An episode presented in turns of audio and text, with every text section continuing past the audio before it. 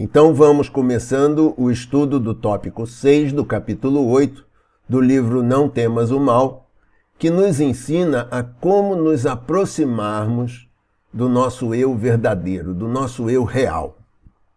Para começar, nós precisamos nos remeter aos tópicos que nós estudamos anteriormente, que nos falam sobre duas instâncias completamente diferentes de ser.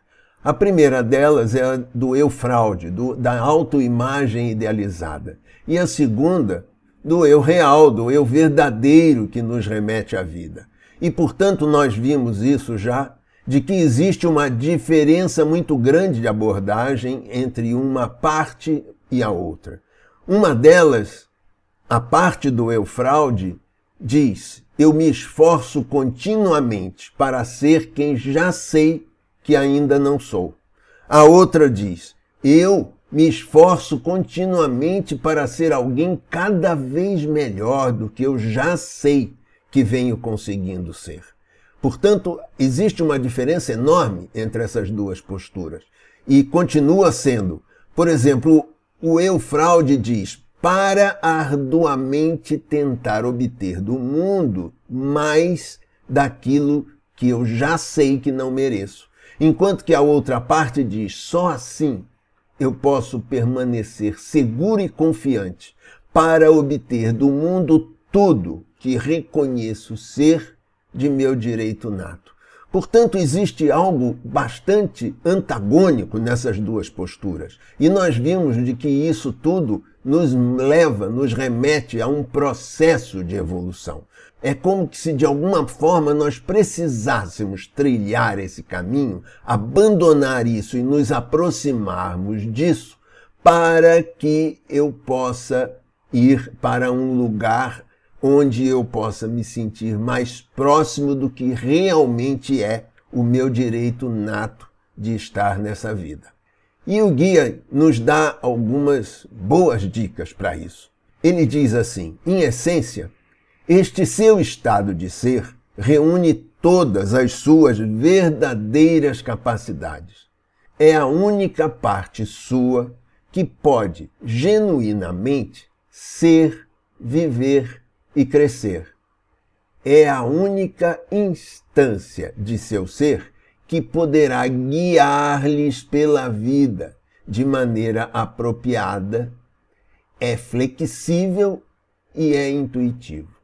Então, tudo isso significa dizer que, além de uma entidade, além de um eu, eu real, isso é mais. É um centro, é uma maneira de viver, é uma forma de viver, é uma possibilidade de viver que nos dá intuição e que nos dá flexibilidade para estarmos na nossa vida.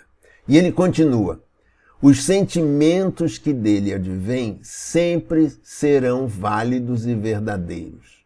Sempre serão válidos e verdadeiros. Mesmo que em um dado momento de sua existência, esses sentimentos ainda não estejam completamente amadurecidos em seu estado final de perfeição e pureza. Então percebam de que existe um processo, existe um, um, algo acontecendo, existe um processo de evolução acontecendo. Eles são válidos, nossos sentimentos, os que provêm do eu real, eles são válidos e verdadeiros, mesmo que naquele momento eles ainda não estejam completamente amadurecidos. Mas eles estão caminhando em direção à perfeição e à pureza. E o guia continua mas funcionam em total perfeição relativamente àquilo que vocês de fato já forem naquele exato momento de suas existências. Portanto, essa qualidade de perfeição e pureza, mesmo que incompleta, ela funciona em completa perfeição com o que eu já sou, ou seja, com aquele momento onde eu me pertenço. E, portanto, essa existência nunca como o guia coloca, jamais aspirará a ser mais do que já é capaz. E, portanto, essa é uma decisão completamente diferente do eu idealizado, que sempre está querendo mostrar ser mais do que já é. Portanto, esse eu idealizado, por ser uma fraude, nós acabamos investindo muito nele. O que, que nós investimos? Investimos a nossa energia vital para fazer com que, de alguma maneira, as pessoas não percebam o nosso estado de fraude. E, portanto, nós investimos o melhor de nós, a parte nossa que sabe o que deve ser feito. Mas, de qualquer maneira, essa parte nossa acaba não transparecendo. Por quê? Porque eu estou protegendo alguém que não existe, um eu fraude, uma, uma parte de mim que não está em contato com a minha melhor verdade. E, portanto, nós falhamos quando nós deixamos de reconhecer o nosso verdadeiro eu, a nossa parte que realmente funciona de uma maneira que possa nos levar a algo mais evolutivo. E então, nós precisamos perceber de que este eu verdadeiro, conforme as palavras que o guia deixou, na verdade é mais do que um, um, ente energético, ele é um centro energético. Ele é essencialmente favorável. Ele é o único estado intrínseco que nos leve para um crescimento contínuo e consistente. Portanto, esse eu verdadeiro, ele é muito mais importante do que o fato de sermos ou não sermos verdadeiros. Mas sim, ele está conforme, ele está alinhado ao melhor do que nós podemos esperar da nossa vida. E quanto mais nós investimos as nossas melhores energias, que energias são essas? As energias boas da nossa personalidade dos nossos processos de pensamento, nós sabemos o que é certo, o que não é certo, o que não é, não é adequado ou inadequado. Nós temos conceitos montados sobre a vida. Nós sabemos que conceitos é esse, como que a vida funciona. Nós temos sonhos e aspirações.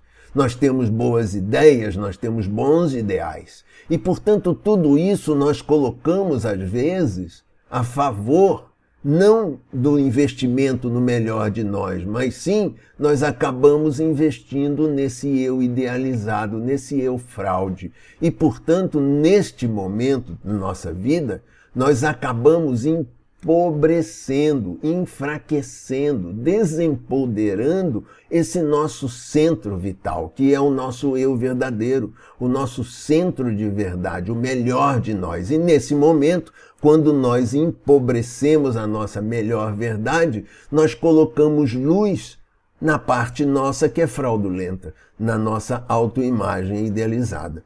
E enquanto nós fazemos isso, quanto mais nós continuamos fazendo isso, mais falhamos por deixar de reconhecer esse nosso eu verdadeiro e mais nos afastamos dele. Portanto, eu gostaria aqui então de começar com a nossa primeira tarefa dessa aula. A tarefa número um diz: Quais das minhas melhores qualidades de eu verdadeiro poderiam estar sendo utilizadas para fortalecer e ajudar a perpetuar essa minha autoimagem idealizada? Precisamos colocar esse ponto, esse aspecto em pauta para que nós possamos responder bem a essa pergunta e sabermos exatamente a que Senhor nós estamos dando honras no decorrer da nossa vida. A segunda questão desta primeira tarefa é como, de que diferentes maneiras isso especificamente ainda continua acontecendo nas minhas situações de vida. Ou seja, como que essa situação onde eu pego as minhas melhores qualidades e acabo usando a favor da minha autoimagem idealizada, como, de que maneiras diferentes isso ainda continua acontecendo. Isso ainda vem acontecendo nas minhas situações atuais de vida. Essas duas questões se tornam muito importantes. E o guia continua oferecendo grandes sacadas. Ele diz assim: só após resolverem essa questão profunda e vital, essa questão que pergunta quem sou eu de fato, é que esse seu centro vital, esse seu eu verdadeiro, responderá e funcionará com a sua completa e total capacidade. Ou seja, enquanto nós não nos preocuparmos em saber quem nós somos a cada momento da nossa existência, o nosso centro vital acaba ficando amortecido, ele acaba ficando empobrecido, enfraquecido. Essa nossa parte vital, esse meu eu verdadeiro, vai ter mais dificuldade de responder e funcionar na sua completa e total capacidade. E o guia continua: a sua intuição começará a funcionar com total capacidade. Vocês se tornarão mais espontâneos e livres de todas as suas compulsões. E vocês confiarão mais em seus sentimentos, pois agora permitirão a esses sentimentos a oportunidade de amadurecerem. E assim vocês crescerão. Ou seja, é como se o guia estivesse apontando um caminho de evolução. E nós precisamos olhar para isso com os olhos do melhor de nós, para que nós nos aproximemos da parte nossa que faz maior e maior sentido para a nossa existência.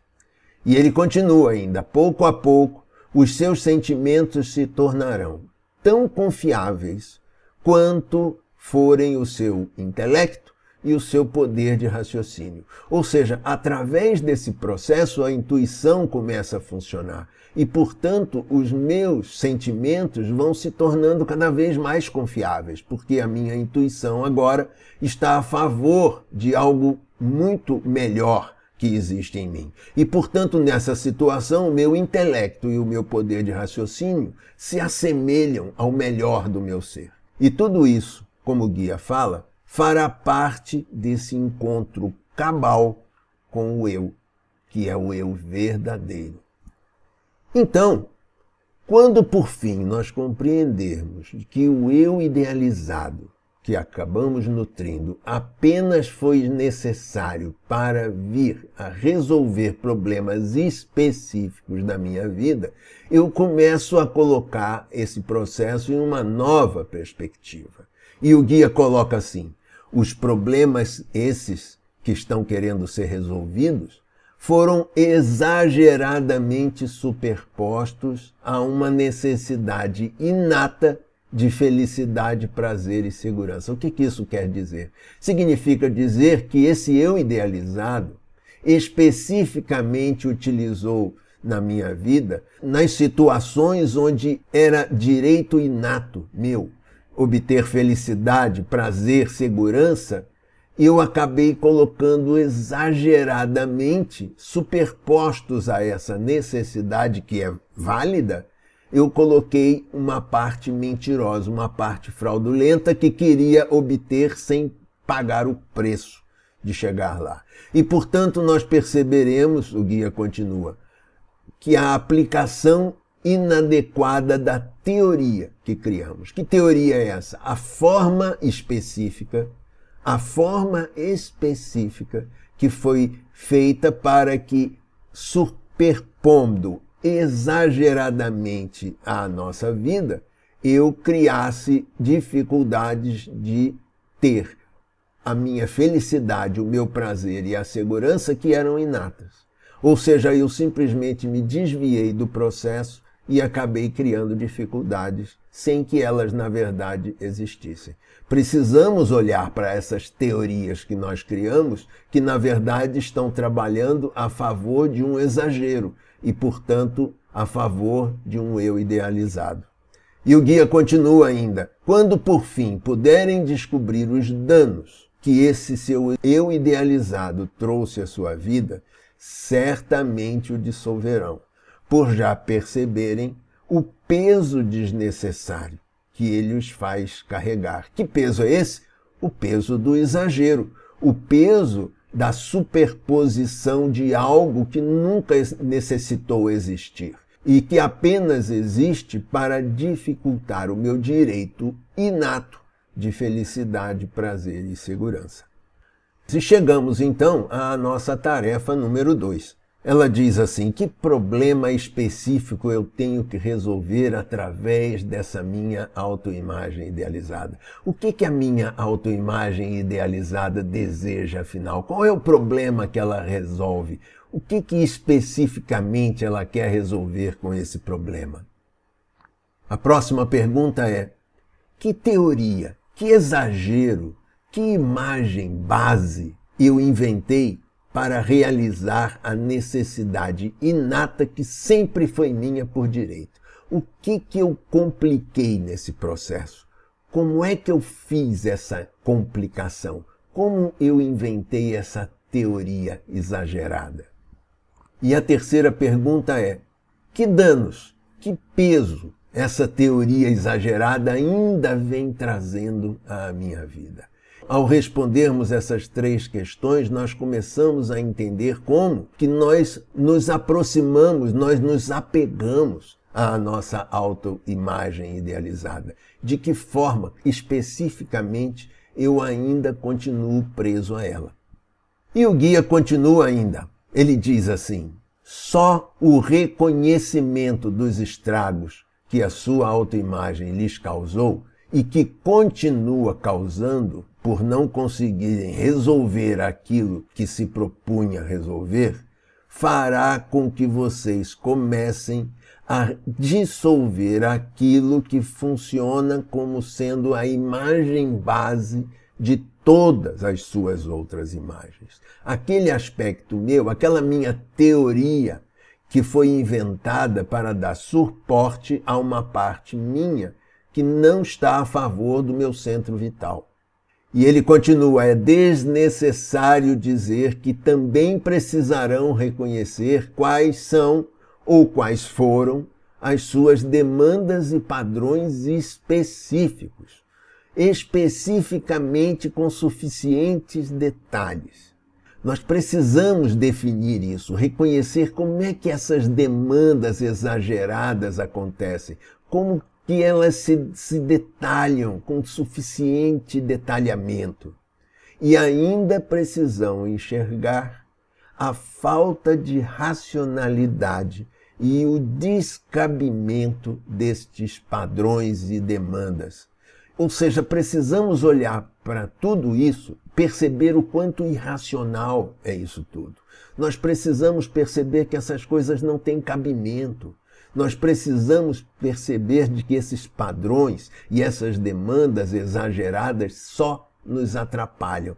Precisamos entrar em contato com tudo isso. E entramos, portanto, na tarefa número 3. A primeira pergunta da tarefa número 3 é: quais são ou quais foram os específicos padrões e demandas que a minha autoimagem idealizada continua fazendo uso. Ou seja, eu preciso especificamente entender que padrões e que demandas são essas que ficam atreladas à minha vontade de ser que eu ainda não sou. Essa é a primeira pergunta. A segunda pergunta é: precisamos detalhar detalhe a maneira pela qual esses padrões e demandas venham sendo utilizados no seu caso específico. Não é apenas saber quem é esse padrão ou como que ele funciona em maneira genérica. Nós precisamos perceber especificamente como, de que maneira ele vem sendo utilizado, de que forma, qual é a teoria, qual é a imagem base que ele dá suporte. E a terceira pergunta é: você consegue perceber a irracionalidade desses padrões e demandas? Eles fazem sentido para você? Eles têm cabimento? Eles têm vida de realidade? Você consegue perceber que eles são irracionais? Então, é importante perceber que essa tarefa número 3 também precisa ser desenvolvida para que nós possamos entender cada vez mais sobre as nossas teorias. Essas nossas teorias que só dificultam o nosso caminho e fazem com que nós continuemos nos debatendo para tirar da vida o que sempre foi de nosso direito nato. E o guia ainda continua nos avisando. Ele diz assim: Mas nenhuma convicção, nenhuma teoria ou nenhuma palavra que vocês ouçam lhes faria abandonar este seu eu idealizado. Ou seja, é como se nós tivéssemos um certo apego a esse eu idealizado, nós não queremos abandoná-lo. Nenhuma convicção, nenhuma teoria, nenhuma palavra, nenhum raciocínio vai fazer isso. E ele continua assim: então, isso pode vir a lhes parecer uma luta de vida e morte. É como se a autoimagem dissesse: se eu abandonar essa autoimagem, o meu mundo vai desabar. Então é como que se essa vida, essa luta de vida ou morte, ela continuasse acontecendo em nós. Pois ainda acreditam precisar de seu eu idealizado para viverem e serem felizes. Ou seja, essa é uma decisão infantil que permanece arraigada em nossa existência e nós precisamos olhar para ela.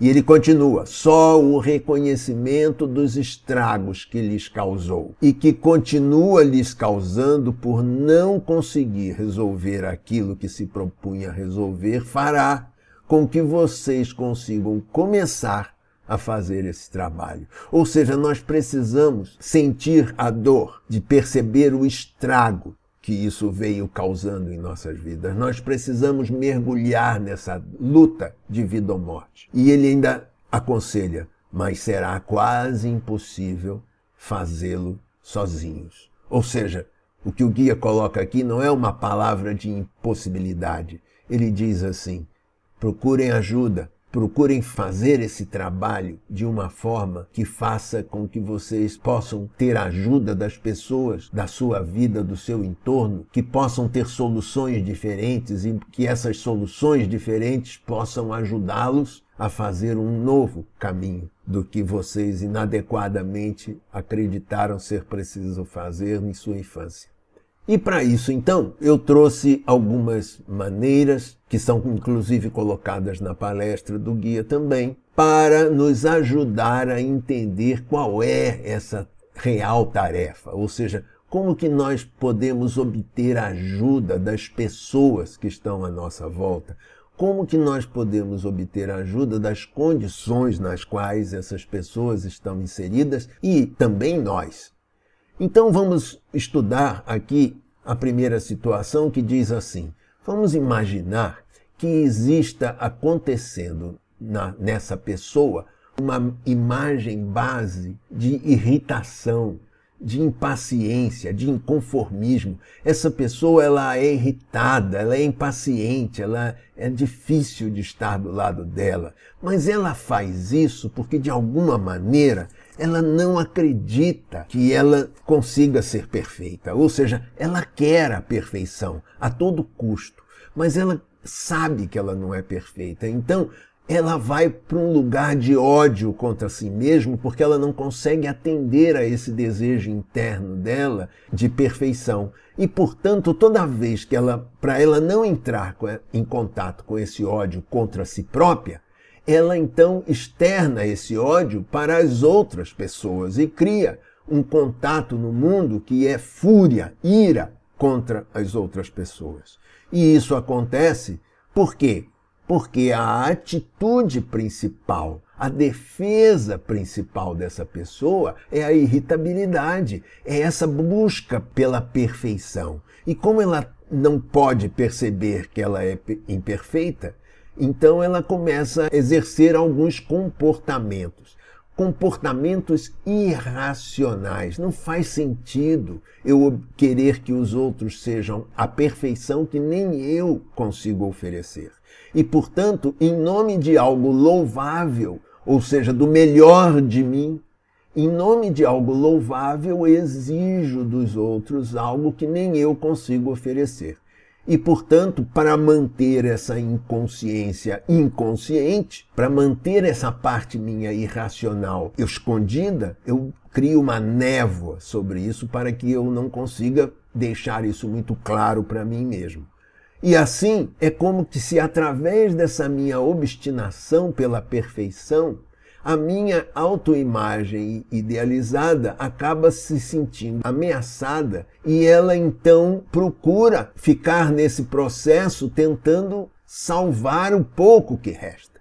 Mas nesse processo, o meu eu real, a emanação do meu eu real, me oferece algumas dicas, algumas possibilidades, dizendo menos obstinação, perceba, seja mais compassivo consigo mesmo. Mas como isso não quer ser ouvido, acontecem perdas e fracassos, ou seja, situações que, por não compreendimento do pedido do eu real, eu acabo recebendo do mundo para que eu possa fazer o caminho inverso, para que eu possa abandonar a minha obstinação. Vamos ver agora outra possibilidade. Vamos imaginar que uma pessoa ela acabe oferecendo para o mundo uma sensação de aborrecimento. Essa pessoa está sempre aborrecida, mas na verdade ela tem mesmo é uma vontade enorme de ser melhor, melhor do que as outras pessoas. Mas como ela sabe que ela não é tão boa assim, ela começa a desenvolver raiva pela parte dela que ainda não é melhor do que as outras pessoas. E como ela não quer ver essa raiva, ela externa para o mundo um aborrecimento compulsivo e generalizado. Ou seja, ela intensifica essa sensação de aborrecimento para se ver livre da sensação de que ela mesma não consegue ser melhor do que ela gostaria e, portanto, essa situação ela acaba se perpetuando. Nessa situação, a imagem idealizada acaba se sentindo ameaçada e, portanto, acontece o que aconteceu do lado de cá. Ou seja, o orgulho que essa personalidade exerce precisa ser olhado, mas como isso não está querendo ser olhado, eu acabo essa raiva contra mim mesmo por não ser melhor do que as outras pessoas, acaba me levando a acidentes. É como se o, o meu eu real quisesse me ajudar, mas a imagem não é compreendida. Então acabam acontecendo acidentes para que eu possa de alguma maneira perceber que aquele caminho está errado. Essa é uma segunda possibilidade que nos orienta, que nos ajuda a achar os nossos pontos de contato com essas pequenas grandes chances. A terceira oportunidade que eu queria deixar para vocês é quando existe no mundo uma sensação contínua de ansiedade e depressão. Essa pessoa ela está sempre elétrica, sempre preocupada, sempre ansiosa ou então deprimida. Isso acontece porque existe nessa pessoa uma sensação de não se tornar vulnerável. E, portanto, essa invulnerabilidade que ela deseja ela não existe para ninguém, para nenhum de nós. E então, como ela percebe isso e ela não quer que isso seja percebido pelo eu, pela parte mais intrínseca dela, ela acaba sentindo essa autoimagem idealizada como uma ameaça. E, portanto, nesse momento, essa ansiedade e essa depressão começam a ser exageradas e eu começo a culpar os outros e o mundo e o destino pelos meus fracassos. Mas eu não percebo de que, na verdade, o que eu estou querendo mesmo é ser aquela pessoa que quer tudo para si. Então, é uma personalidade que tem medo, medo de não ser tudo que gostaria de ser. E, portanto, essa situação ela se torna irreparável e o eu real que pede a essa pessoa que olhe para isso, que perceba essa sensação de não aceitar a sua vulnerabilidade, acaba não compreendida e, portanto, começam a surgir doenças em função do estado depressivo ou então do estado ansioso. É como que se essas situações nos ajudassem a perceber o trabalho que nós precisamos de fato fazer para a tarefa número 3. E era isso então que eu gostaria de deixar para vocês hoje, nesse tópico 6 do capítulo 8 do livro Não Temas o Mal. Nós vamos continuar estudando esse capítulo ainda por mais algum tempo, mas eu gostaria que vocês percebessem que essa é uma tentativa de nós nos aproximarmos da maneira correta, da maneira adequada do nosso eu mais verdadeiro.